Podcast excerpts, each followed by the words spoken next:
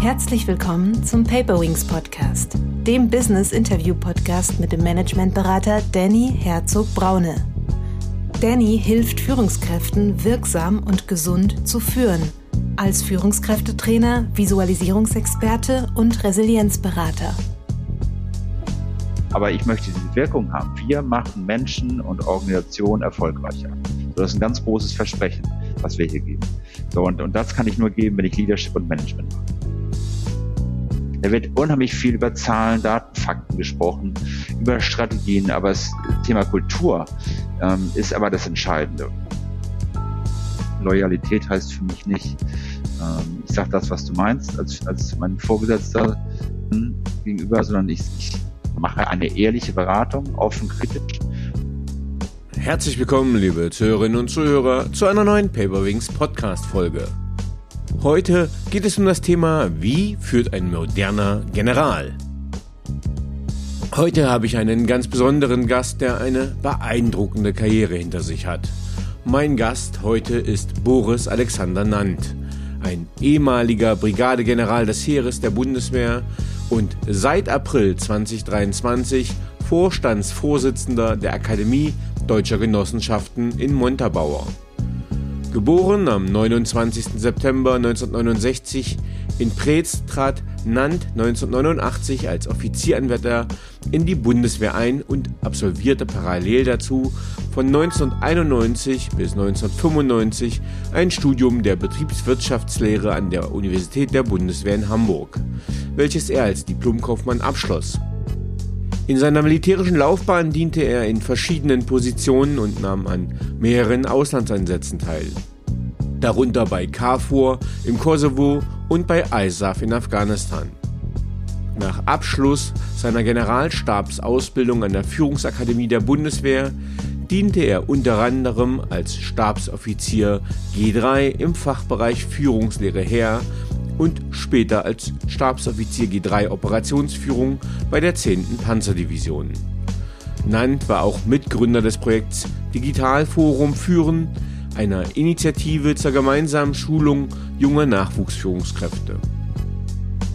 Im September 2017 wurde er zum Direktor Strategie und Fakultäten an der Führungsakademie der Bundeswehr ernannt und im August 2018 zum Brigadegeneral befördert. Seine letzte militärische Verwendung war als Kommandeur der Logistikschule der Bundeswehr in Galstedt. Für seine Dienste wurde Nant mit dem Ehrenkreuz der Bundeswehr in Gold und Silber sowie mehreren Einsatzmedaillen ausgezeichnet. Im März 2023 schied er auf eigenem Wunsch aus der Bundeswehr aus und übernahm im April desselben Jahres die Funktion des Vorstandsvorsitzenden der Akademie Deutscher Genossenschaften. Ich freue mich sehr, ihn heute bei mir hier zu haben und bin gespannt auf seine Einblicke und Erfahrungen. Herzlich willkommen, lieber Boris. Danke dir, lieber Danny. Boris, ähm, ich habe im Intro schon so ein bisschen deine Person vorgestellt. Du hast ja schon ein, ein sehr bewegt, ein bewegtes und erstaunliches Leben und eine Karriere gehabt und hast jetzt quasi eine zweite Karriere begonnen. Und ich würde mir gerne mal wünschen, dass du für unsere Podcast-Führerin so ein bisschen mal deinen deinen Lebenslauf skizzierst, wie er bei der Bundeswehr war. Ähm, vor allem hast du ja eine sehr erfolgreiche Karriere gemacht und bist dann ausgestiegen. Und das soll auch ein bisschen so das Narrativ dieser Folge sein, worum es mir heute geht, so ein bisschen zu erzählen, okay, was ist eigentlich eine Karriere bei der Bundeswehr? Wie sieht sowas aus? Und wenn man dann ins Zivile wechselt, ja, was passiert da eigentlich? Was sind Parallelen? Was sind große Unterschiede? Ich weiß, dass du da sehr gut aufgestellt bist und deswegen bin ich sehr, sehr gespannt. Nimm dir gerne Zeit und Raum, um dich wirklich vorzustellen und auch den Zuhörerinnen mal zu sagen, okay, was ist das eigentlich eine Führungskarriere bei der Bundeswehr? Ja, das mache ich sehr gerne. Ähm, ich bin zur Bundeswehr gekommen vor über 34 Jahren, 1989, also habe Abitur gemacht, wollte dann unbedingt studieren, ähm, habe eine Möglichkeit gesucht, wo ich auch vielleicht einen attraktiven Arbeitsplatz hatte. Wir reden von einer Zeit vom Internet, also Informationsmöglichkeiten ganz anders. Und bin eigentlich aus heutiger Sicht, glaube ich, relativ naiv zur Bundeswehr gekommen, weil ich hatte keinen, der beruflich dort irgendwie aus der Familie jetzt unterwegs war. Insofern habe ich eine Annonce gesehen, mich beworben und hat dann auch gleich geklappt. War in Köln bei der Offizier Prüfzentrale hieß es damals und bin dann eingestellt worden. Bin vom Hause aus Logistiker und habe dann auch studiert bei der Bundeswehr Betriebswirtschaftslehre und wollte eigentlich auch immer nach zwölf Jahren die Bundeswehr so verlassen und wollte in die Wirtschaft gehen. Das war mal so mein erster Gedanke und hatte dann aber nach meinem Studium, glaube ich, eine ganz tolle Verwendung oder eine Aufgabe in der, in der Truppe, habe gleich Führungsverantwortung gehabt für 50 Menschen. Das hat mir super viel Spaß gemacht, tolle Kameradschaft empfunden. Und da habe ich dann die Entscheidung getroffen, ich möchte auf Dauer bei der Bundeswehr bleiben, also Berufssoldat werden. Und das hat dann auch gleich geklappt. Und hatte dann eigentlich meine schönsten Zeiten, muss ich sagen, wenn ich in Führungsverantwortung war. Also mhm. gerade die Zeit als Kompaniechef, das ist so, wenn du so 200 Menschen führst, sage ich mal so ungefähr, die Zeit als Bataillonskommandeur, das ist, wenn du so um die 1000 Menschen führst, ähm, die haben mich immer ganz besonders geprägt, war ja da auch in Auslandseinsätzen in Afghanistan, im Kosovo und ich hatte das Glück, dass ich nach meiner Chefzeit, also nachdem ich da 200 Menschen geführt habe, für die Generalstabsausbildung ausgewählt wurde. Was heißt das? Das ist die höchste Managementausbildung der Bundeswehr, so ungefähr knapp 15 Prozent, also als besten Auslese des Jahrgangs dürfen diese zwei Jahre in Hamburg machen. Ich hatte Glück, habe das gemacht und hatte dann insofern, ich sage mal so ein bisschen, ich bin dann sitzen geblieben und hatte Glück, dass ich nochmal zweimal den Lehrgang irgendwo wiederholen durfte. Ähm, einmal in Spanien, ich die spanische Generalstabsausbildung nochmal gemacht und ich war nochmal in den USA, in Norfolk und habe dort ähm, strategische Planung und Führung gemacht. Also wirklich tolle Aufgaben, habe dadurch auch andere Perspektiven kennengelernt, andere Kulturen und war ansonsten viel im Bereich Logistik natürlich unterwegs, aber auch ähm, immer so im Bereich Planung von Ausbildung, Organisation. Und was mich am meisten mal gefixt hat, war einfach dieses, dieser Umgang mit Menschen. Und das ist, glaube ich, auch so das, was in mir schlägt, mein Herz, ähm, Menschen zu begleiten.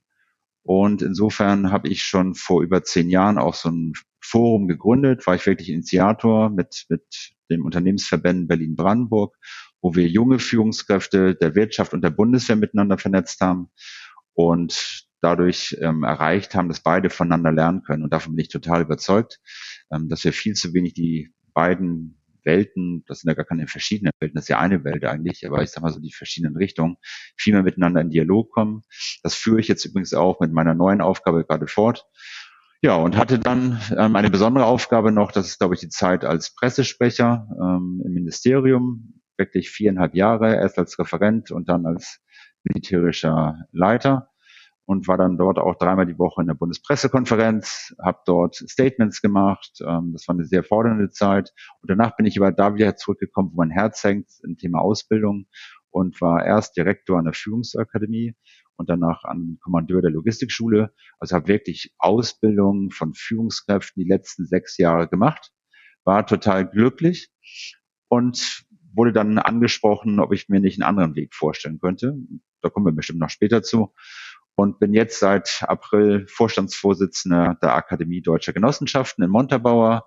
Das heißt, wir machen hier für das Management, also vom Vorstand ganz oben an der Spitze angefangen, aber auch ähm, in den verschiedenen Führungskräfteebenen Trainings für diesen Personenkreis. Also das heißt, hier geht es auch wieder darum, wie erreiche ich mehr Führungserfolg, wie erreiche ich insgesamt ähm, Wirkung und da habe ich jetzt hier als Vorstandsvorsitzender eine Verantwortung für ähm, ungefähr 280 Menschen, so drei große Geschäftsbereiche.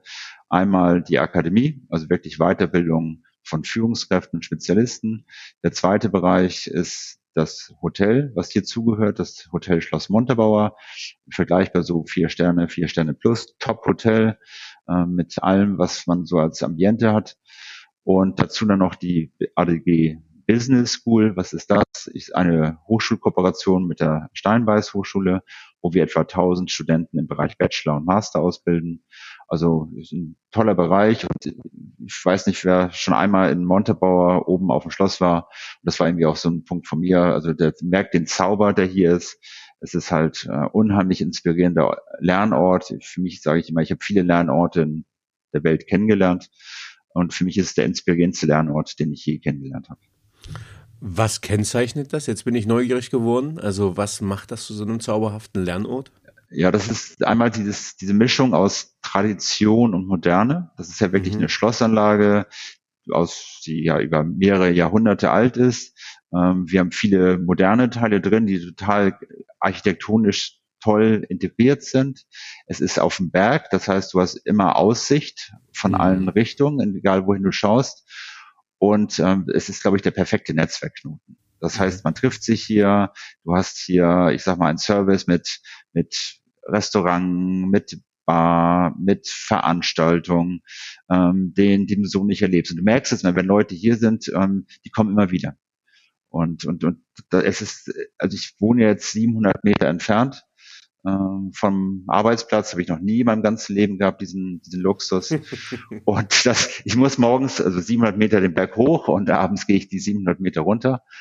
Aber äh, es macht jeden Tag was mit mir und ich merke auch den Stolz ähm, meiner Mitarbeiterinnen und Mitarbeiter hier zu arbeiten, weil, weil ich das genauso empfinde als so ein Privileg, weißt du. Ich bin dankbar, dass ich hier arbeiten darf, weil es einfach ein perfekter Ort ist. Und äh, der macht was mit dir gefühlsmäßig. Ähm, du musst mal hierher kommen, dann wirst du es auch feststellen. Ähm, es ist irgendwie so ein Zauber, der von hier ausgeht.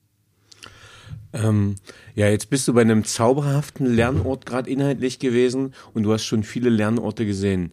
Ähm, und mich würde tatsächlich auch so ein bisschen deine Lernreise interessieren. Ähm, denn ich hatte letztens oder heute, wir nehmen heute auf am Freitag, den 12. Januar und heute ist auch eine Folge mit Nico Gramens äh, erschienen. Und ähm, für die Zuhörerinnen zur Transparenz im, im kurzen Vorgespräch, äh, ich lasse ja ab und zu in diesem Podcast äh, mal die Bundeswehr mit einfließen als Thema, ähm, weil ich mich immer noch so ein bisschen als Botschafter für die Institution sehe äh, und ja auch noch jeden Monat äh, im Auftrag des Zentrums für innere Führung, Führungskräfte Weiterbildung als Zivilist beim Militär machen darf. Und ja auch mit dem Buch, was Führung heute wirklich braucht, ähm, ja beim Haufe-Stand mit war und deswegen ja dort auch Boris kennenlernen durfte, der dort einen Vortrag gehalten hat. Das heißt, ich bin dieser Institution sehr, sehr dankbar der Bundeswehr. Ich bin oft, ich weiß, dass es die richtige Entscheidung war, nicht in der Bundeswehr zu bleiben, äh, bin aber im Herzen Soldat. Und Boris, vielleicht kannst du auch, ähm, im Vorgespräch hatten wir da, glaube ich, relativ viele Schnittmengen, so ein bisschen was äh, auch zu deiner Entscheidung sagen, wenn man sagt, hey, äh, General, da arbeiten ganz viele ganz lange drauf hin, um das zu werden. Äh, und dann verlässt man freiwillig die Institution. Vielleicht kannst du auch so ein bisschen so deine Gefühlslage ähm, schildern oder wieso verlässt man die Bundeswehr, wenn man so erfolgreich war? Ja, das ist eigentlich so gelaufen, dass es irgendwo auch so ein, so ein Zufall war, der dazu geführt hat. Also ich hatte nie den Plan, die Bundeswehr zu verlassen, war total glücklich, hat mir viel Spaß gemacht, jetzt auch als Kommandeur der Logistikschule, also dort ja die Leute auszubilden, dort die Verantwortung zu haben, moderne Lernmethoden reinzubringen. Also war für mich eigentlich eine ganz, ganz hohe Zufriedenheit. Und durch eine Zufallsbegegnung und ein Zufallsgespräch hat sich einfach ergeben, dass ich, dass ich angesprochen wurde. So, also das heißt, ich war überhaupt nicht auf der Suche und wenn man mich vor, ähm, ich sage jetzt mal im September 23, äh, September 22 gefragt hätte, wie sieht deine Zukunft aus, dann hätte ich wahrscheinlich geantwortet, ja klar, die nächsten 13, 14 Jahre, wie mein Weg in der Bundeswehr aussieht ich begleite ja schon aber seit vielen Jahren Führungskräfte und, und, und ich habe immer zu Führungskräften immer gesagt, wenn ich sie auch schule, ihr müsst offen sein für Neues. Und so war es dann auch bei mir, als ich angesprochen wurde, und das lief auch über Headhunter dann, der ganze Prozess, ähm, habe ich immer gedacht, okay, musste ich doch diesen Prozess auch stellen. Also ich war neugierig, wie das läuft. Ich hatte da bislang überhaupt gar keine Erfahrung drin und habe gesagt, Mensch, diese Erfahrung nehme ich mit und bin auch mit, mit zwei Glaubenssätzen eigentlich in diesen ganzen Prozess reingegangen, zu sagen, okay, mein erster Glaubenssatz ist, ähm, ich bin genau der Richtige für diese Position, weil ich halt die Ausschreibung auch gen genau gelesen hatte, was sind so die, die Anforderungen und habe gesagt, die werden keinen besseren kriegen als mich. Klingt jetzt arrogant, meine ich aber gar nicht so, sondern ich war wirklich überzeugt, ich bin der Beste für diese Position. Das zweite war aber auch, ich habe immer gedacht, Mensch, die werden sich nie für mich entscheiden, ähm, weil sie vielleicht nicht den Mut dazu haben werden, jetzt plötzlich einen General zu nehmen ähm, für diese Aufgabe und bin mit diesen beiden Glaubenssätzen durch den Prozess durchgelaufen. Man hat gemerkt, der erste Glaubenssatz hat, glaube ich, gepasst, der zweite nicht. Und ähm, bin dann nach dem letzten Gespräch wirklich ähm, am Punkt der maximalen Überforderung auch nochmal gewesen, weil ich dann plötzlich die Zusage hatte, ähm, dass ich eindeutig für mich entschieden wurde und ich quasi irgendwie überfordert war, okay, der Glaubenssatz passt ja jetzt gar nicht. Also ich wusste zwar, dass ich es wollte, aber ich, ich habe gedacht, es wird, es wird nicht klappen. Ähm, und habe dann einmal mich, glaube ich, 36 Stunden geschüttelt, schlecht geschlafen am Strand. Ich bin ja Schleswig-Holsteiner aus Norddeutschland, kommend vom Ursprung her, ähm, spazieren gegangen ganz viel und dann, dann wusste ich danach, ähm, ich, das ist genau das richtige Entscheidung. Und ich habe dann auch gleich, es war von Donnerstag die Zusage, ähm, am Sonntag dann auch gekündigt und ich habe ganz, ganz viel überrascht. Ähm, aber weil natürlich auch viele gesagt haben, Mensch, du bist doch gar nicht jetzt irgendwie frustriert und so weiter. Und habe ich immer gesagt, dass, aber die Akademie oder die ADG, die sucht doch auch keine frustrierten Menschen als Vorstandsvorsitzenden. also die wollen auch, die wollen auch jemanden haben, der Kraft hat. Und alle haben mir gesagt, du hast doch total viel Kraft und du gibst total viel Energie in die Bundeswehr rein.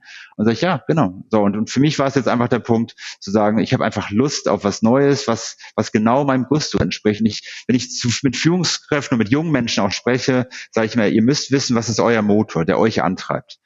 Und ich stelle immer ganz häufig fest, dass viele gar nicht wissen, was ist ihr Motor. Das heißt, die meinen immer, als Beispiel, der Status wäre der Motor, weil das irgendwie so vielleicht ein wichtiger Motor sei, wenn man dann zeigen muss, was man hat. Ähm, aber es treibt sie eigentlich gar nicht an. Und ich glaube, du musst als, als Mensch finden, was dich antreibt. Und wenn du das gefunden hast, ähm, dann wirst du da auch, auch gut und glücklich sein. Mein Motor ist, Menschen zu begleiten. Ich kriege immer total viel Energie von denen. Wenn ich sehe, ähm, sie entwickeln sich weiter, auch so in so einem Format, wenn ich so zehn Monate so eine Begleitung habe, das ist für mich, also ich, das heißt, ich gebe nicht nur Kraft rein in die Person, sondern ich kriege ganz viel Kraft zurück. Und das ist so wie so ein Smoothie des Tages für mich immer, diese Entwicklung zu sehen. Und genau das mache ich. Also das heißt, ich bei der Bundeswehr, das ist auch mal, jetzt sag ich mal, ein, ein Punkt, du wechselst halt alle zwei bis drei Jahre. Hm. So, und, und vor allem weißt du auch ganz häufig, es spricht halt auch keiner mit dir so richtig, wie, wie es halt weitergeht. Ich hätte nicht gewusst, und das war dann mein Reflexionspunkt zu sagen, wie die nächsten 13 Jahre jetzt ausgesehen hätten. Und ähm, insofern hätte es sein können, dass ich nie wieder eine Ausbildung gewesen wäre, was doch aber eigentlich ein totaler Antrieb von mir ist, also Menschen zu begleiten. Und ich, aber ich hätte es nicht beantworten können. Vielleicht wäre es auch anders gewesen. Und ich habe jetzt gesagt, Mensch, es ist der richtige Zeitpunkt. Ich bin jetzt damals war ich 53 zu wechseln. Ähm, ich, sonst hätte ich mich vielleicht in fünf Jahren geärgert. Und ich bin total dankbar. Jetzt haben wir Zeitsprung. Du hast gerade gesagt, wir sind im Januar, also zehn Monate oder neuneinhalb Monate später. Ich bin fühle mich sauwohl, bin total glücklich. Es macht mir mega Spaß, die Herausforderung. Ähm, insofern für mich genau der richtige Schritt, aber ich bleibe trotzdem vom Herzen ähm, auch Soldat. Ich meine, es hat mich zu dem gemacht, der ich heute bin. 34 Jahre bei, bei der Bundeswehr gewesen, äh, in Auslandseinsätzen gewesen. Und, und natürlich bin ich verbunden. Ähm, aber ich sage trotzdem, es ist genau jetzt da richtig, wo ich bin, weil das ist genau der Punkt, wo ich mich wohlfühle und wo, glaube ich, die Bundeswehr mich hingeführt hat von den Fähigkeiten. Aber es ist genau der Punkt, wo ich mich echt jetzt gerade den Punkt der höchsten Zufriedenheit habe. Ähm, top. Echt, echt dankbar für die Zeit, die ich jetzt erleben darf. Und es ist vielleicht nochmal, dann hier auch nochmal ein ganz wichtiger Punkt. Es gehört natürlich auch ein bisschen Mut dazu vielleicht, weil ich natürlich wirklich gekündigt habe. Ich wurde am Anfang auch mal gefragt, wurdest du jetzt zur Ruhe gesetzt? Also, dass man sagt, so Mensch, jetzt hast du ja alles, alles an, an Vorzügen. Ich habe wirklich real gekündigt, aber ich sage, man lebt auch nur einmal. Und was soll denn passieren? Ähm, man muss einfach an sich glauben. Ich bin ein Mensch, der, der immer sehr viel Selbstvertrauen hat und äh, also wenig Zweifel hat. Und das, glaube ich, hilft mir auch. Mhm. Ähm ich habe letztens einen sehr lesenswerten Artikel von Marco Seliger in, Neu in der Neuen Züricher Zeitung gelesen. Und zwar äh, hat er das erste Mal für mich so ein bisschen beleuchtet, wie man überhaupt General wird. Ich sag's mal, ähm, ich sag's mal bewusst zugespitzt und ketzerisch in meiner Wahrnehmung. Ich habe einfach auch mal im politischen Bereich äh, als Praktikant gearbeitet, damals beim verteidigungspolitischen Sprecher in der Bundestagsfraktion und habe halt äh, gemerkt, wie ähm, äh, wie, wie viel Politik da ist und wie viel man mit dem BMVG, also Bundesministerium der Verteidigung, in Austausch ist, aber wie viel da wirklich einfach auf politischer Ebene passiert.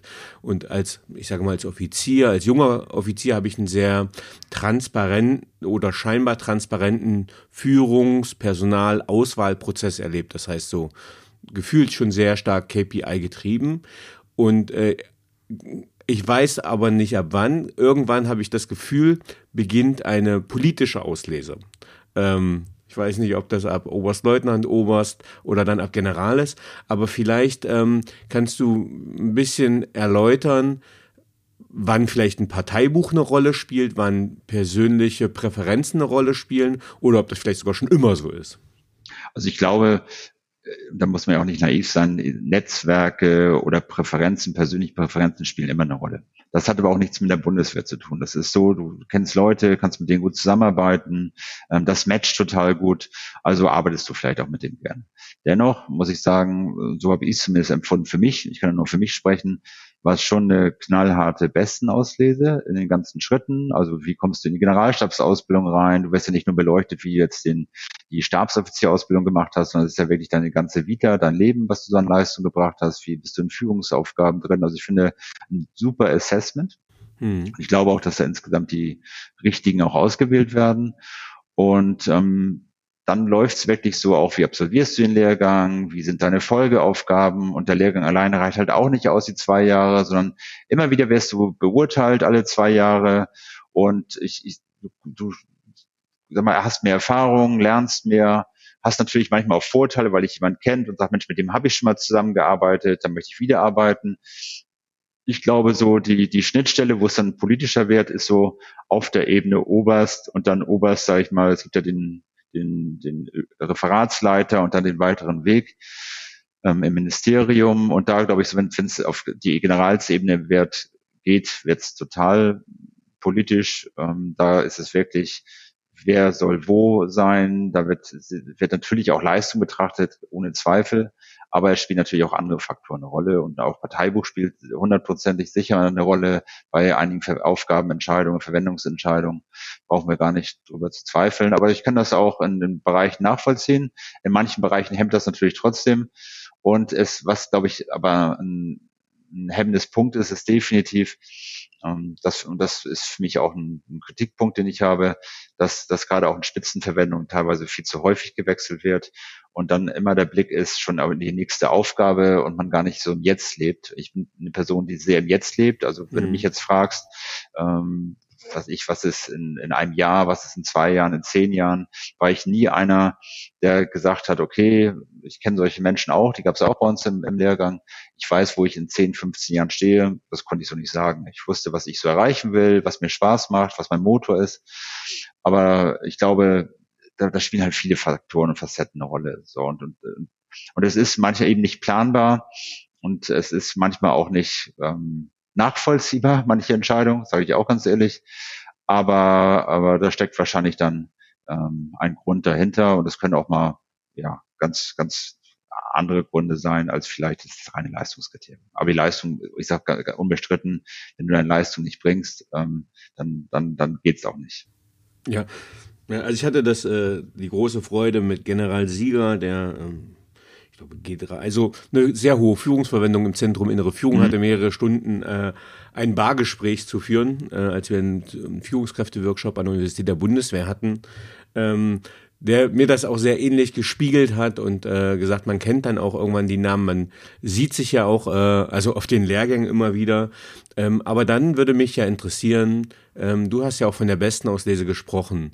Was sind denn die Kriterien? Ist das Theoriewissen? Ist das Praxiswissen, dass die, ich sage mal, die Zivilistinnen und Zuhörerinnen auch ein Bild haben, wonach wird eigentlich ein General ausgewählt? Was sind das für Kriterien? Ich sag mal stumpf, muss der Mathe Russisch, Deutsch können? Oder ähm, was darf er, was muss er können, was muss er leisten? Was macht dann so eine besten Auslese auf dieser Ebene aus? Ja, ein ganz großer Unterschied, den ich vielleicht mal herausheben möchte, ist, äh, bei der Bundeswehr ist mehr im Gleichgewicht das Thema Leadership und Management.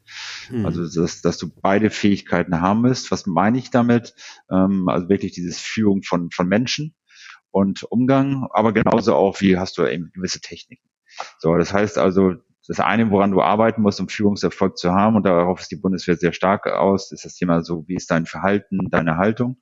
Und das zweite eben, wie sind deine Techniken, ne? also Verfahren, Prinzipien, Grundsätze, Tools. So, und was ich erlebe jetzt in der, in der Wirtschaftswelt, da ist aus meiner Sicht kein Gleichgewicht da.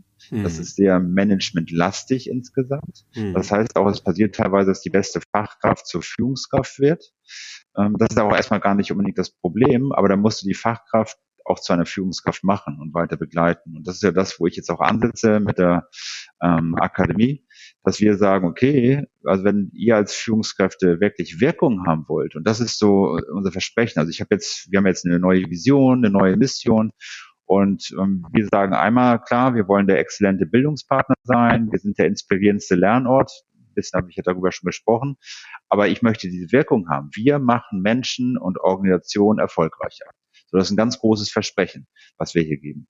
So, und, und das kann ich nur geben, wenn ich Leadership und Management mache. Also das ist auf jeden Fall ein ganz großer Unterschied. Du musst als Führungskraft beides können. Das zweite, was natürlich dort auch Themen sind, wie bist du ähm, ich sag mal, im, im, im Führungserfolg. Weil du wirst ja auch gemessen, wie gesagt, alle zwei Jahre hast du eine neue Aufgabe. Du wirst immer wieder von deinen Vorgesetzten und nicht nur von dem direkten Vorgesetzten, sondern auch von weiteren Vorgesetzten beurteilt, die dich kennen.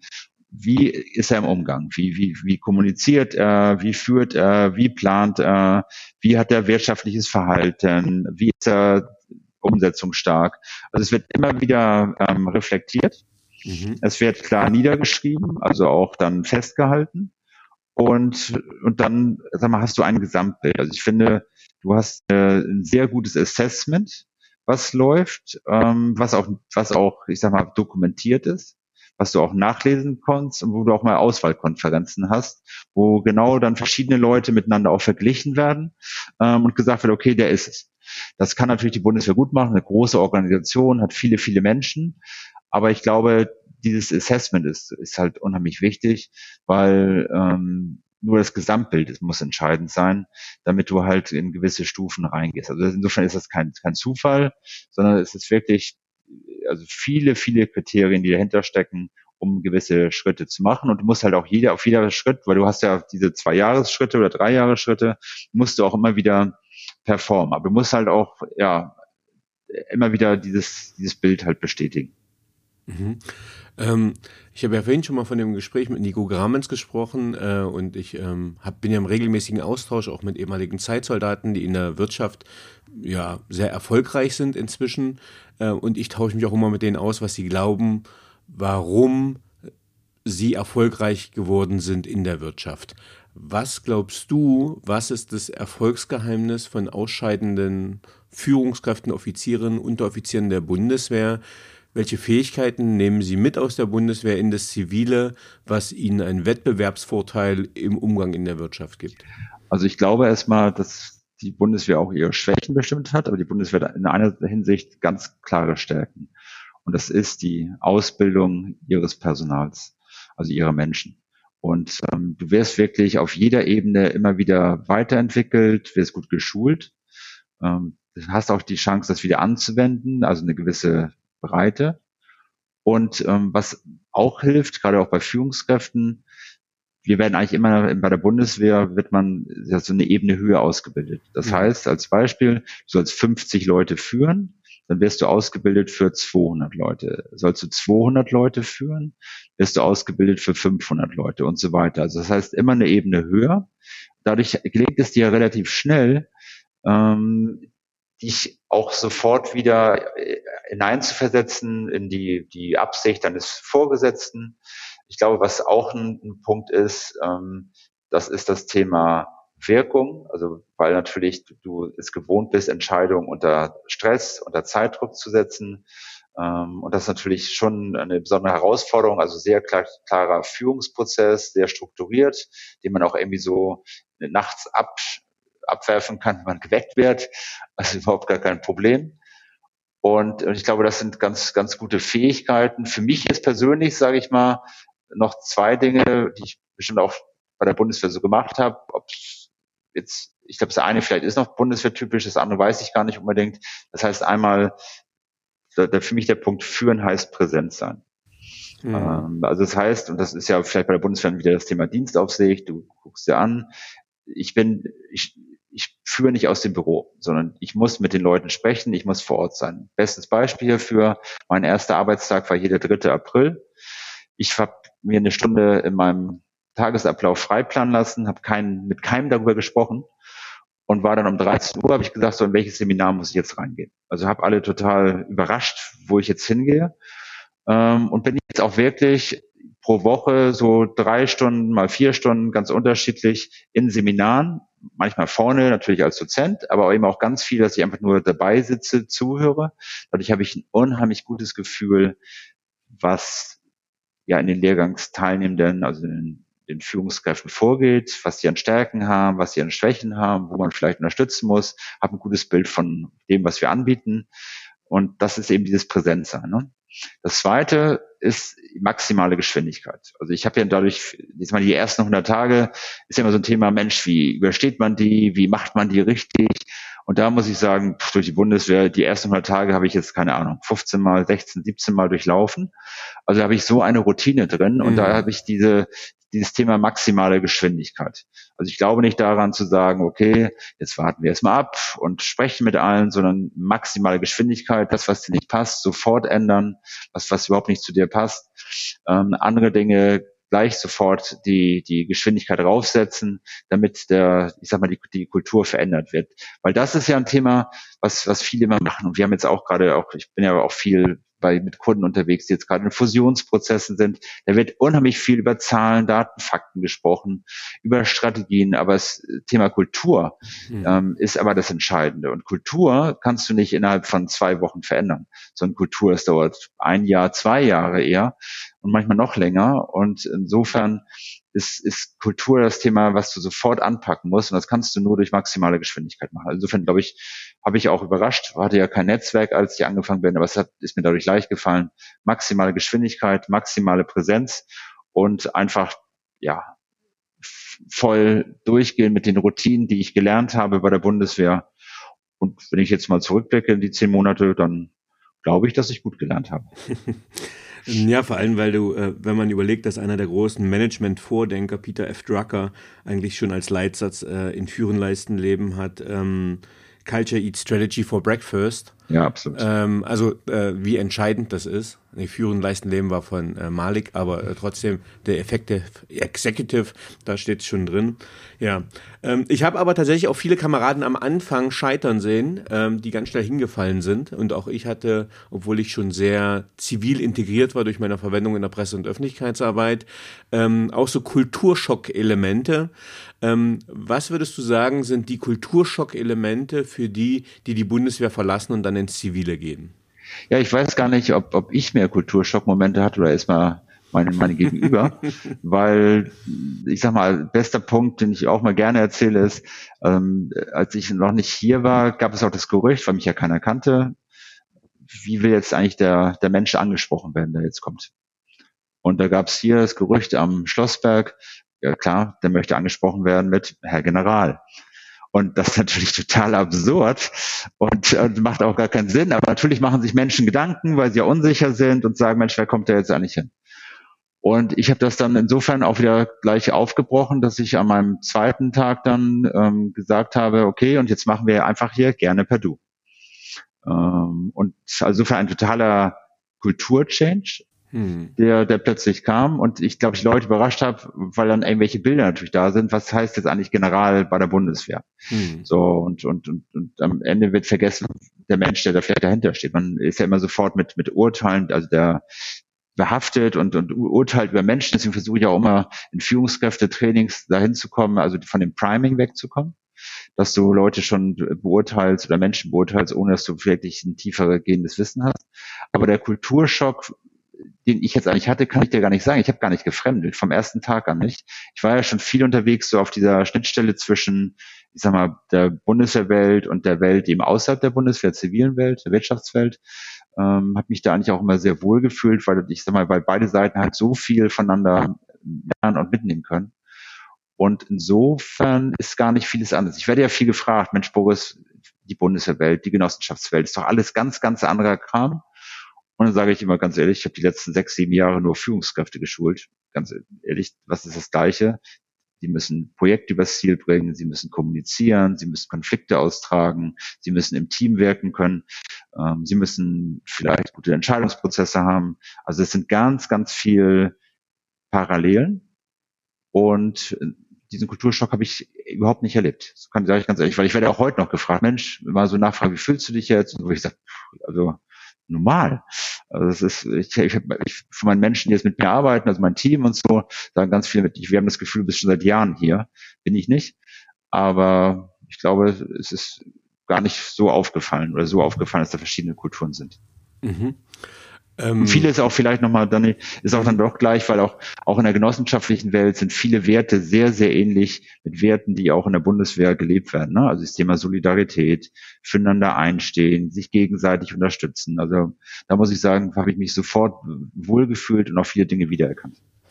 Ähm, ja, worauf ich ein bisschen hinaus wollte, also was ich gemerkt habe, ich, ich denke noch an ein äh, Offizieramt in Hammelburg, äh, wo ja sehr leistungsstarke Offizierkameraden waren, die dann aber doch die Bundeswehr verlassen wollten, wo sie quasi auch in der Offizieranwärterausbildung waren. Äh, wo ich aber gemerkt habe, ich war dann schon fünf Jahre Jugendoffizier, die waren ähm, ja in der Offizieranwärterausbildung, wo ich gemerkt habe, okay, wenn ihr mit eurer Tonalität, die ihr jetzt hier konditioniert habt, ins Zivile geht, werdet ihr ganz schnell hinfliegen. Da, da hast du recht, da hast, da hast du natürlich recht. Also die, das Sprech meinst du, ne? Also wie man ja. so, aber da habe ich natürlich einen großen Vorteil. Also ich glaube, ich bin jetzt nicht einer, der in, in, in starken Abkürzungen spricht und habe auch gelernt natürlich auch, ich meine, ich war jetzt viereinhalb Jahre, war zweieinhalb Jahre Bundespressekonferenz, dreimal die Woche. Also da hätte ich nicht eine, eine, eine Konferenz überlebt, wenn ich nur in Abkürzungen gesprochen hätte, in dem mich keiner verstanden hätte. So, und das ist, das ist so, so ein Learning, was du auch haben musst. Du sagst, okay, wo, wo bewegst du dich? Aber ich glaube auch, auch, auch wieder so, so als Tipp, du musst halt immer alle Sensoren offen haben. Ja. Also ich, ich, ich habe vorher auch noch nie gerne per Du gemacht, weil es auch bei der Bundeswehr, da haben mich auch viele gefragt, hast du da auch schon so gemacht? Nein.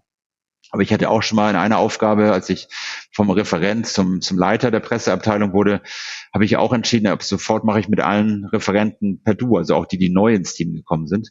Also das heißt, du führst doch situativ. Also das ist ja nicht alles so schwarz-weiß und du musst mal gucken, was deine Umgebung ist. Und, und das, glaube ich, ist ein ganz, ganz wichtiger Bereich. Aber ich gebe dir recht. Ähm, also wenn, wenn ich jetzt natürlich dieses, dieses staccato-artige Sprechen jetzt da machen würde, ich glaube, dann hätte ich ein bisschen entfremdet.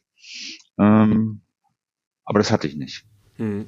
Aber da sind wir, glaube ich, beide nicht repräsentativ. Also das ist einfach das Learning, was ich für die Zuhörenden, ich weiß auch, dass Offizierkameradinnen hier zuhören, die das äh, aus ihrer Historie vielleicht auch bestätigen können, dass wenn man aus einer Kompanie-Einsatzoffizier, ehemaligen Kompaniechefverwendung, dann ja sich erstmal seine Leviten teilweise auch mal verdienen darf oder sein, seine Verdienste im Zivilen, dass die Tonalität ähm, der Sprachgebrauch einfach ein ganz anderer ist und man sich ähm, daran gewöhnen darf, äh, dass die Sprache eine andere ist.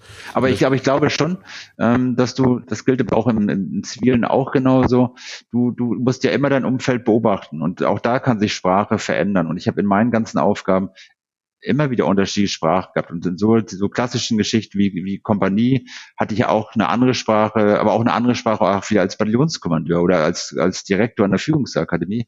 Ich glaube, das ist auch sowas wie das Thema Selbstreflexion. Also ich bin ein ganz großer Fan von Selbstreflexion, mache das schon sehr automatisiert seit über 20 Jahren, 25 Jahren. Und, und mir hilft das total, ähm, weil wenn du nicht reflektierst, wirst du nicht merken, dass du vielleicht gar nicht mehr da bist, wo du sein müsstest. Mhm. Ähm, was würdest du sagen, sind, wenn, wenn man es jetzt auf drei Punkte begrenzen würde, welche Top drei Sachen, Top drei Werte hast du aus der Bundeswehr mitgenommen, die dir heute im Zivilen als Führungskraft vielleicht einen Wettbewerbsvorteil mitbringen oder die einfach sehr stark und sind und sehr gut sind und dir sehr, sich sehr weit bringen? Also ich, ich glaube wirklich, der, der Punkt dieses, diese, dieses Präsenz und auf Augenhöhe ist ein ganz großer Punkt. Also ich bin präsent und ich glaube, bin immer mit, mit allen Menschen auf Augenhöhe. Das ist, glaube ich, der Punkt, der mir total hilft. Ich glaube, ein zweiter Punkt, der mir total hilft, ist wirklich das Vertrauen, weil ich drillmäßig gelernt habe, wie ich Entscheidungen treffe, wie ich Dinge beurteile, hilft mir wirklich. Also das, weil das ja sofort anwendbar ist auf, auf alle Lebensbereiche und jetzt hier auch genauso Entscheidungsbereiche. Also dieses Drillmäßige Üben, das bringe ich auch, auch hier rein, dass ich sage, können kommt von Üben. Und Drill ist was ganz, ganz Positives. Hm. Und das, das dritte ist, glaube ich, einfach diese, diese Neugier auf, auf, auf Offenheit für Neues. Ähm, das hat mir einfach geholfen, weil ich es ja gewohnt bin, immer wieder ähm, mich zu verändern, ähm, das auch mal wieder machen musste in neuen Umfeldern.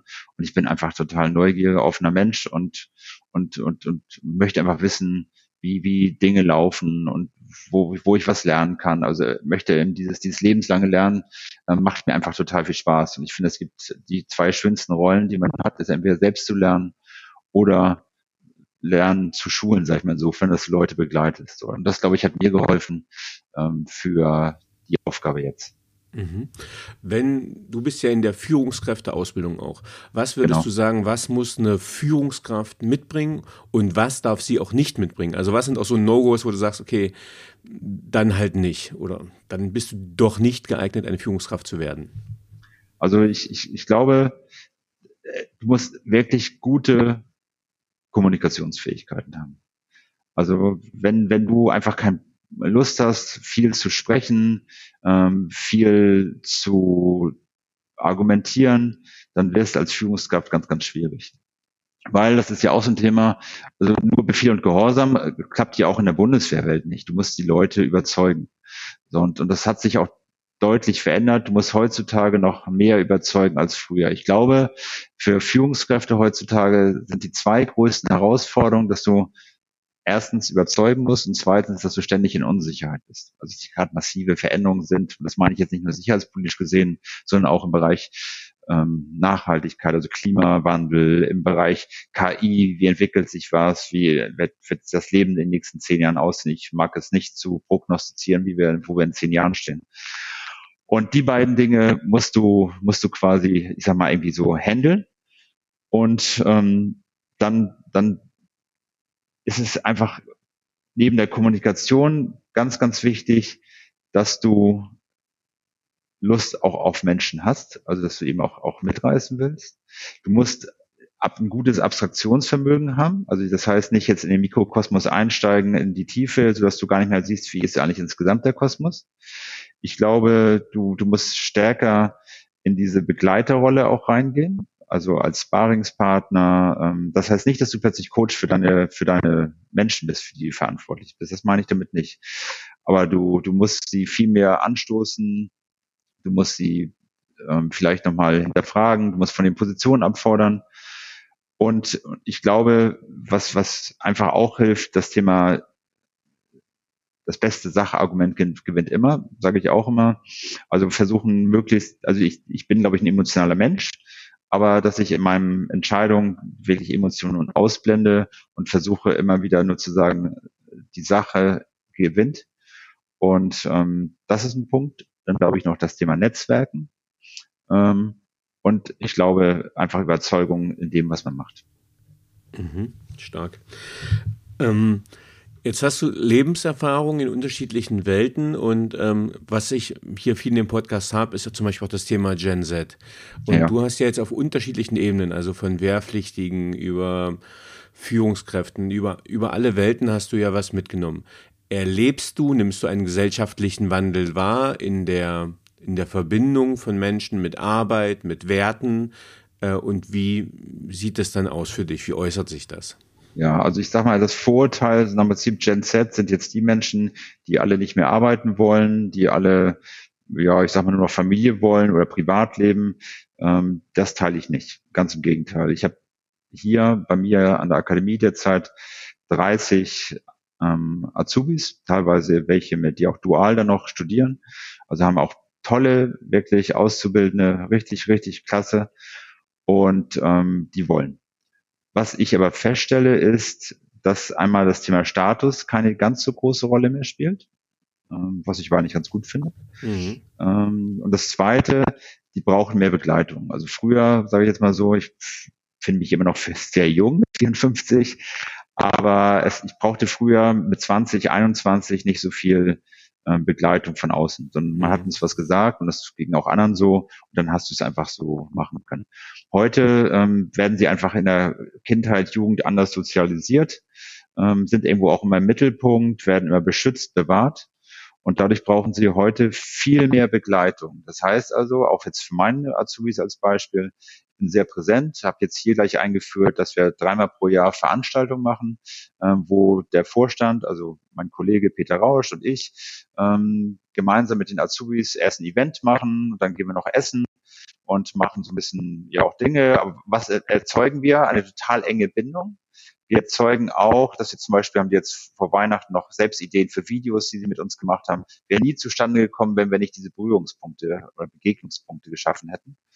Und ähm, ich sehe so, da ist, da wächst eine ganz tolle Generation ran, aber du musst die stärker begleiten. Es kostet Zeit und Aufwand. Und, und dann zu glauben, warum, warum verlassen mich immer die jungen Menschen? Und ich dann manchmal frage, okay, wann hast du sie das letzte Mal gesehen? Ähm, dann erlebe ich manchmal, dass sie dann Leute sagen, pff, lange ist her. Und, und das, glaube ich, ist, ist wesentlich und wertvoll. Also diese Begleitungsgeschichte. Ja, finde ich spannend. Ich hatte gestern äh, noch ein Gespräch mit einer Personalleiterin bei der Allianz. Die hat mir das ähnlich gesagt, dass äh, der Betreuungswunsch und Bedarf deutlich höher ist, wo ich mich früher vielleicht bevormundet gefühlt hätte, ist quasi jetzt schon eine Anspruchshaltung äh, in der Begleitung der Entwicklung. Das heißt, diesen eher coachenden Führungsstil, ähm, ähm, der wird da schon erhofft oder wir können es auch Mentoring nehmen, nennen, dann klingt es vielleicht ein bisschen äh, gefälliger. Ja, ich finde Mentoring auch sogar ein besserer Begriff, weil ich jetzt auch häufig habe, das auch Azubis nochmal fragen, Mensch, was hast du mal eine Viertelstunde Zeit? Ich würde gerne nochmal über meine Zukunftspläne mit dir sprechen. Was ich toll finde, ist ja auch Vertrauen oder wo vielleicht auch mal Zweifel da sind und ich diese, diese Räume auch biete. Und ähm, ich glaube, es ist mehr so dieses Mentoring. Ne? Die brauchen einfach mal so einen Rat von, von jemandem, der vielleicht so andere Erlebnisse hat, andere Perspektiven. Und das musst du liefern. Mhm. Ähm wenn jetzt jüngere Menschen, jüngere Führungskräfte hier zuhören und äh, die sagen, auch irgendwie würde ich gern mal so werden, wie der Boris geworden ist, unabhängig, ob das jetzt ähm, äh, zivil oder militärisch ist, ähm, sei es Planung, sei es, äh, wie gehe ich an eine Sache ran, was würdest du sagen, waren deine Erfolgsgeheimnisse? Äh, einmal die zivile Karriere, einmal die militärische Karriere, ähm, dass man das so erreicht, wie du es erreicht hast. Ich, ich glaube einmal wirklich das Thema Reflexion. Also ich, ich glaube, dadurch, dass ich immer wieder mich reflektiert habe, mein Leben lang, konnte ich mich verändern. Also wenn ich heute zurückblicke und sehe, wie war ich mit vielleicht 25, 26, erstmalig Führungskraft, 50 Menschen ähm, geführt damals in der Verantwortung, dann wundere ich mich manchmal, dass ich General geworden bin oder jetzt vielleicht Vorstandsvorsitzender der ADG. Also ich war anscheinend ja nicht schlecht, sonst wäre ich vielleicht auch nicht weitergegangen, aber ich muss sagen, Mensch, das war noch ein anderer Typ. Aber ich war einfach, glaube ich, mein Leben lang lernfähig, reflexionsfähig und vor allen Dingen ähm, wenn ich mal Misserfolg hatte oder vielleicht mal eine Sache nicht gut gelaufen ist, ein Projekt nicht gut gelaufen ist, dann habe ich immer so ein Sprichwort, ähm, morgen ist ein neuer Tag. Also einmal geschüttelt und, und dann ist der Morgen wieder rausgegangen. Das ist, glaube ich, das eine. Ne? Also dieses, dieses Thema, wie entwickle ich mich selbst weiter. Ich glaube, das zweite ist, Erfolg ist planbar. Ähm, was meine ich damit? Ich bin einer der der wirkt manchmal, weil mal Leute sich wundern, Mensch, der ist ja, geht ganz spontan im Held reden, kann plötzlich zu, zu Themen sprechen, ohne dass es jetzt irgendwie wirkt, als ob er da große Vorbereitungen macht. Ja, aber ich bereite mich schon sehr geflissentlich vor auf Dinge und auch sehr viel im Kopf. Bin halt kein Papiermensch, bin halt eher der Kopfmensch. Aber ich bin ständig am, am Grübeln, reflektieren, wie kann ich Dinge und Prozesse verändern. Und ähm, glaube eben auch, also du kommst nicht plötzlich in die Aufgabe rein, weil, weil du einfach ein Naturtalent bist, sondern es ist erstmal harte Arbeit. Mhm. So, und, und du musst auch einfach dann Dinge lernen. Du musst sie ausprobieren. Und das ist ja auch der dritte Faktor. Du musst auch bereit sein zu sagen, Mensch, ich probiere es einfach mal aus. Ich weiß gar nicht, ob es klappt, ähm, aber ich weiß, dass es bestimmt gut wird. Also ich habe so ein bisschen dieses Pipi Langstrumpf-Syndrom bei mir drin. Ist bei mir auch mal, wenn ich so über, über, über einen Führungsgegenstand nachdenke, sage ich immer für mich Pipi Langstrumpf. Und zwar nicht, ich mache mir die Welt, wie sie mir gefällt, das meine ich nicht. Ich meine, ähm, ich habe es noch nie gemacht, aber ich weiß, dass ich es schaffe und kann. Also insofern diese positive Sichtweise, die mir hilft, also einfach totales Vertrauen und, und, und ich glaube, es wird gut. Und ich glaube, wenn du immer so pessimistisch rangehst, und ich habe auch einen, einen, guten Bekannten von mir, der ist immer eher so, pff, alles schwierig und der hat aber ganz viel Pech im Leben. Und ich glaube, der hängt ganz viel damit zusammen. Ich bin einer, der sehr optimistisch ist. Das hat mir auch geholfen. Das glaube ich so als, als Kernding. Aber es sind natürlich immer ein Schlüssel von vielen Faktoren. Und ich glaube auch wieder das Thema Augenhöhe, Bodenständigkeit. Also ich weiß auch, wenn ich mal jetzt die, jetzt die, die Aufgabe abgebe, ähm, dann geht's nicht um die auf die Person Boris Nahn, sondern es ist ganz häufig die Aufgabe, die mit irgendwelchen Dingen verbunden ist. Und da muss man auch einfach ganz, ganz bodenhaft bleiben, dabei bleiben und auch, auch genießen können. Und vielleicht noch letzter Punkt, ich kann auch unheimlich gut abschalten. Also das heißt, ähm, ich bin keiner, der Grübler ist, der nächtelang wach ist, sondern ich kann von wie so ein Lichtschalter an und aus, kann ich hochfahren und kann runterfahren. Und da habe ich auch ganz viel gelernt, diesen viereinhalb Jahren als Pressesprecher, weil ich da immer unter höchstem Druck gearbeitet habe und, und dadurch unheimlich gut strukturiert bin. Ähm, wenn mir jemand sagt, du musst zehn Minuten sprechen, du musst eine Stunde sprechen, du musst 30 Sekunden sprechen, dann habe ich das einfach gelernt, wie, wie das geht. Und das hat mir geholfen. Also tolle Erfahrung. Ähm, jetzt hast du nochmal ein Thema aufgemacht. Äh, ich wollte gerade abbinden, aber du hast es jetzt auch adressiert, ähm, nämlich das Thema Resilienz. Ähm, wird jetzt gerade ein ganz großes Thema. Ähm, und ich habe mal einen Vortrag gehalten beim Arbeitgeberverband Hessen Chemie äh, zum Thema Resilienz und dann habe ich rausgesucht, was sind die zwei stressigsten Jobs und da stand ähm, Pressesprecher und Soldat. Und da musste ich ein bisschen, musste oh, ich ein bisschen ich beides gemacht. ja, genau, gleichzeitig. Genau. ähm, und ähm, vielleicht ist das nochmal ganz, ganz guter Tipp, ähm, weil äh, es geht jetzt ganz viel um das Thema Mental Health, es geht ganz viel um das Thema Resilienz. Ich durfte selber auch schon ein Buch zum Thema Resilienz schreiben. Was sind so deine, deine Geheimnisse zum Thema, wie hast du persönliche Widerstandsfähigkeit, Resilienz aufgebaut? Also ich glaube, das eine ist äh, totale Struktur. Also als ich Pressesprecher war, hatte ich einen so maximal strukturierten Arbeitsablauf, dass ich auf Routinen zurückgreifen konnte. Deswegen glaube ich halt an Routinen. Ähm, das kann dann sein, dass du vielleicht diese Routinen mal in einer anderen Situation verändern musst, weil, weil du vielleicht ähm, weniger Zeit hast, weil du vielleicht einmal Umfeld bist. Aber Routinen helfen total und Struktur hilft total. Das heißt, ich wusste, wie mein Arbeitstag jeden Tag von morgens um Viertel vor sechs bis hin zur Bundespressekonferenz strukturiert war. Und das hat mir total geholfen. Ich war noch nie so strukturiert wie ähm, an, an den stressigsten Tagen. Also genau im Gegenteil, manche geraten ja unter Stress, dann, dass es dann eher chaotisch wird. Aber ich glaube, ich war da damals ja fast nur im, im chaotischen Bereich und nicht, weil die Arbeit chaotisch war, aber weil der Zeitdruck so immens war, mhm. dass mich nur äh, Struktur dazu geführt hat, dass ich das kann. Das Zweite ist, ähm, du musst dir auch deine Auszeiten gönnen. Ähm, bei mir war es zum Beispiel so, ich war ja dreimal in Auslandseinsätzen, immer als Führungskraft und ab danach bei der Bundeswehr ist es so, du kriegst danach so eine dreiwöchige Auszeit, so eine, so eine Regenerationskur und die habe ich nie gemacht. Klar, mhm. Führungskräfte haben die Zeit und so weiter. Und das habe ich dann entschieden, als ich Pressesprecher war, dass ich gesagt habe, okay, nach der Zeit machst du auf jeden Fall eine Kur, diese drei Wochen. Und ich hatte sofort ein schlechtes, ich habe es dann auch gemacht, hatte sofort ein schlechtes Gewissen, als ich es beantragt hatte, weil ich dann dachte, Boris, du hast doch gar nichts. Aber ich muss sagen, nachher war das die Top-Entscheidung, weil ich einfach mal drei Wochen runtergefahren bin. Und ich habe jetzt auch, also ich, früher war ich ähm, Handballer, ähm, habe da auch viel Sport getrieben. Jetzt habe ich mich verlagert auf Golf aber ähm, es ist die Ballsportart geblieben und Golf ist ein total toller Sport, weil du halt im, du bist im Grün, du bist in der Natur, es gibt auch was mit dir und, und du bist sofort abgeschaltet, weil wenn du nicht auf dem Golfplatz bist, dann wirst du einfach nur schlecht spielen. Und, und, und das hilft. Also das heißt, Struktur, Auszeiten nehmen und einfach gute Freunde haben. Also das heißt, jetzt nicht in irgendwelche Süchte verfallen, dass du dann vielleicht noch total viel nascht oder vielleicht sogar noch Alkohol trinkst oder wie auch immer, dadurch wird die Welt nicht besser, ähm, sondern einfach Momente schaffen, die, die du auch äh, dann beherrschen kannst. Und, und vor allen Dingen ist vielleicht auch ein Punkt, also Resilienz kommt nicht in der Krise.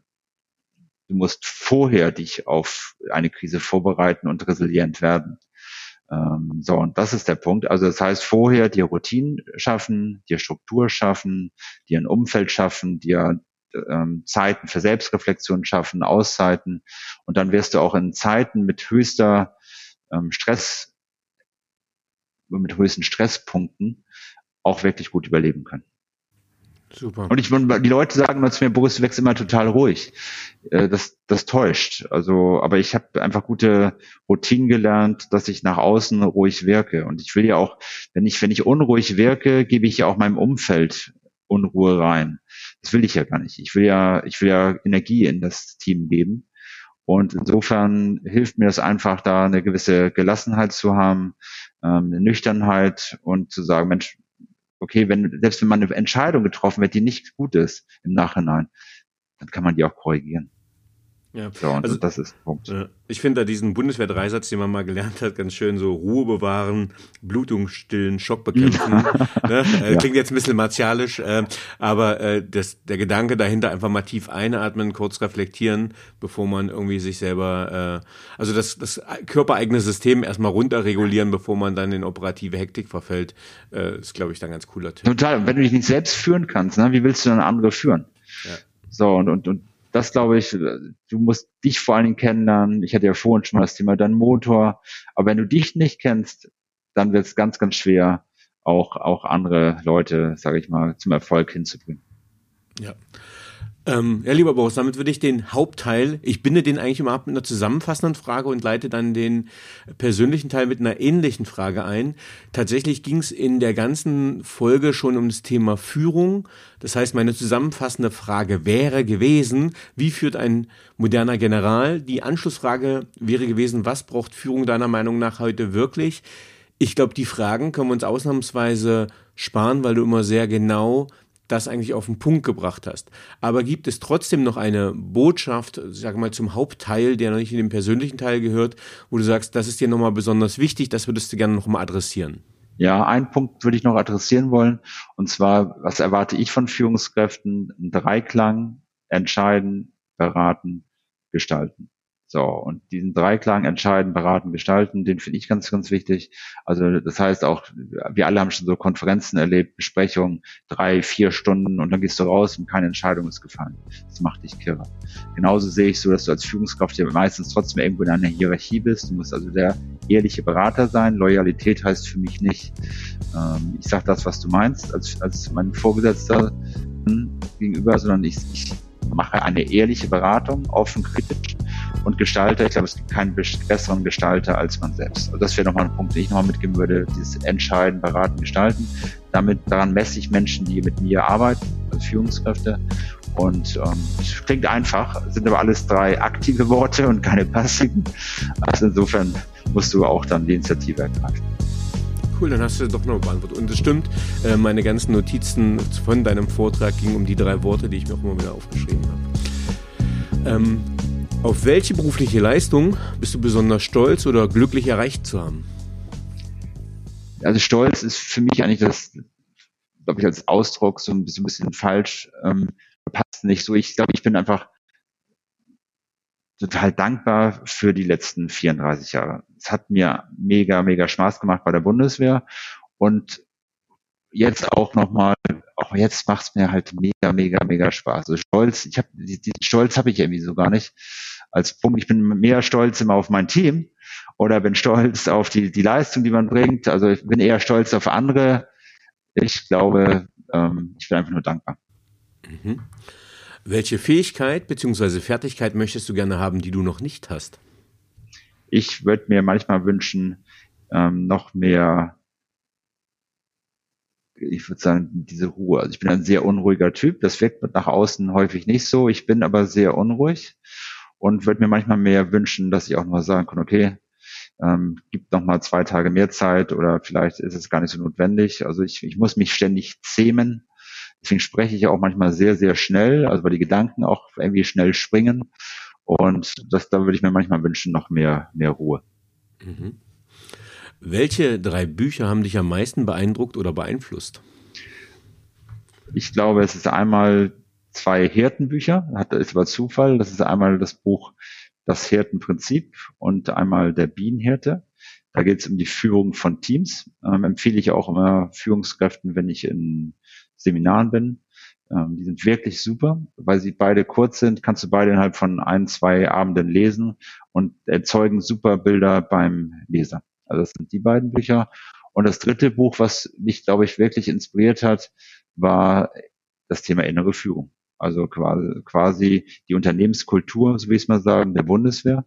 Also wie gehst du mit Menschen um? Wie, wie sprichst du miteinander? Wie lebst du miteinander? Das sind, glaube ich, drei Bücher. Super. Äh, ich habe fast gehofft, dass sowas ähnliches wie eine Dienstvorschrift noch kommt, aber äh, äh, von daher freue ich mich da auch sehr, die innere Führung nochmal gehört zu haben. Ähm, was waren die drei einflussreichsten Erkenntnisse, die deine berufliche Entwicklung bestimmten? Ähm, einmal, ich war, als ich junger Mensch war, war ich immer unheimlich aufgeregt und habe dann gute Beobachtung gehabt und festgestellt, ähm, selbst Top-Referenten sind auch in den ersten ein bis zwei Minuten haben sie genauso ihre Momente, wo sie aufgeregt sind. Also ich hatte am Anfang immer gedacht, ich bin der Einzige, der im Leben aufgeregt ist auf der Welt, habe aber festgestellt, alle anderen das haben das auch, so ein bisschen Lampenfieber, manche mehr, manche weniger. Und als ich das gelernt hatte, muss ich sagen, bin ich perfekt durchgegangen, weil ich dann irgendwie plötzlich die ganze Aufregung bei mir verloren habe. Das zweite war, glaube ich, dieses Vertrauen, ähm, ich würde sagen auch in, in Afghanistan, ne? also dieses, dieses du, du, äh, du bestehst in der Krise, weil du gut vorbereitet bist. Also das ist der Punkt. Also du, du kannst dich nicht, das geht nicht um die Situation, sondern es ist alles Vorbereitung, Planung. Und deswegen auch dieser, dieser Satz, also Erfolg ist planbar oder Können kommt von Üben. Ähm, das waren für mich so, so Punkte, wenn du gut vorbereitet bist, auch kann auch ganz banal eine Besprechung sein, dann wirst du die Situation insgesamt gut meistern, kann trotzdem mal negative Momente sein, aber insgesamt wird das Team sich, sich gut verhalten. Und das, das dritte als Erkenntnis war, ähm, glaube ich, glaube ich, war dieses Thema Kommunikation als Sprecher, äh, weil ich da wirklich gelernt habe, wie, dass es eben nicht darum geht, was ich sage, dass es nicht um meine Position geht, auch nicht um, um die vielleicht die, die Richtigkeit der Aussage, sondern es darum geht, eben ja andere zu überzeugen. Also wie, wie kommt es da an? Und dass du auch da Netzwerke brauchst, um dich durchzusetzen. Das, glaube ich, waren so die, die Punkte. Also das heißt, du, du brauchst, ich war kein guter Netzwerker, also mit, mit Mitte 20, 30. Das habe ich erst gelernt und ich glaube, ich bin ein sehr guter Netzwerker jetzt. Ähm, das hat mir wirklich geholfen, weil manchmal brauchst du Unterstützung. Das heißt, ich nutze ganz viel Netzwerke, um vielleicht Dinge nach vorne zu treiben, die ich alleine nicht treiben kann. Mhm. Wenn du mit einer historischen oder lebendigen Persönlichkeit einen gemeinsamen Abend verbringen könntest, mit wem würdest du das gerne tun und warum? Ich habe so viele schöne Abende in meinem Leben gehabt. Ähm, ich ich, ich habe eigentlich da jetzt gar keinen Wunsch. Also ich bin auch nicht so ein Typ, der jetzt sagt, das ist mein Idol, mein Vorbild, ähm, weil ich bin eher einer, der, der viele Menschen sagt, von dem greife ich mir das ab, von dem möchte ich das abnehmen oder lernen oder eben auch negative Vorbilder hat ähm, und sagt, nee, das finde ich jetzt nicht so gut. Ähm, insofern habe ich da jetzt gar keine Person, wo ich jetzt sagen könnte, das ist jetzt die Person. Was ich gut finde, aber mit Menschen essen zu gehen, auszugehen und gute Gespräche zu haben. Mhm. Wenn du dein jugendliches Ich treffen würdest, was würdest du ihm raten? Mach es genauso, wie du es gemacht hast. Mhm. Was möchtest du am Ende deines Lebens von dir sagen können, erreicht zu haben? ich möchte einfach nur Zufriedenheit haben und, und, und, und, und, und dass ich Dinge einfach auch mir mich getraut habe, Dinge zu machen ähm, und, und nicht vielleicht manchmal den Mut nicht habe. Also das wäre einfach so mein Punkt. Ähm, und dann wäre ich zufrieden. Ich bin sehr zufrieden. Insofern muss ich gar nichts verändern. Ich muss jetzt bloß dran weiter am Ball bleiben, weil ich ja hoffe, dass ich noch ein langes Leben vor mir habe und ähm, hoffe, dass ich einfach auch diese, diese Zufriedenheit weiter habe. Ich habe gerade äh, ganz frisch gehört, dass Golfspielen auch sehr jung halten soll. Weil es ein sehr komplexer, geistig fordernder und äh, aktiver Sport ist. Äh, absolut. Das ist einer der idealen Sportler. Das kannst du machen bis 80, 90. Und ähm, es ist halt wirklich jung. Ähm, hast du ein Lebensmotto, Credo oder Mantra? Und wenn ja, wie lautet es? Ja, habe ich. Das hing schon bei mir in meiner Kompaniechefzeit, also 1990ern hin über meiner Wand und das verfolge ich immer noch. Und zwar ist der Satz, ist jetzt nicht von mir, aber ein ganz bekanntes Zitat, wer aufhört, besser zu werden, hat aufgehört, gut zu sein. Und das habe ich, sage ich ganz häufig zu Menschen, wenn ich irgendwas auch irgendwie ein Gespräch habe, das daran glaube ich, das lebe ich und das schafft auch dann den Platz, dass du nicht dich irgendwie zurücksetzt und sagst, so, jetzt habe ich es geschafft. man hat es nie geschafft. Lieber Boris, vielen, vielen lieben Dank für die letzte Stunde über klare Worte zum Thema Management, Führung und Kultur. Vielen, vielen lieben Dank, dass du Gast im Paperwings Podcast warst. Dankeschön, hat mir super viel Spaß gemacht. Ähm, und ja, das ist, glaube ich, ein guter Start in 2024. Tschüss. Tschüss. So, liebe Zuhörerinnen und Zuhörer, ich hoffe, Ihnen hat dieser Podcast gefallen. Wenn er Ihnen gefallen hat, hinterlassen Sie gerne ein Abo, eine positive Bewertung und empfehlen Sie diesen Podcast weiter. Bleiben Sie gesund. Mit besten Grüßen, Ihr Danny Herzog Braune.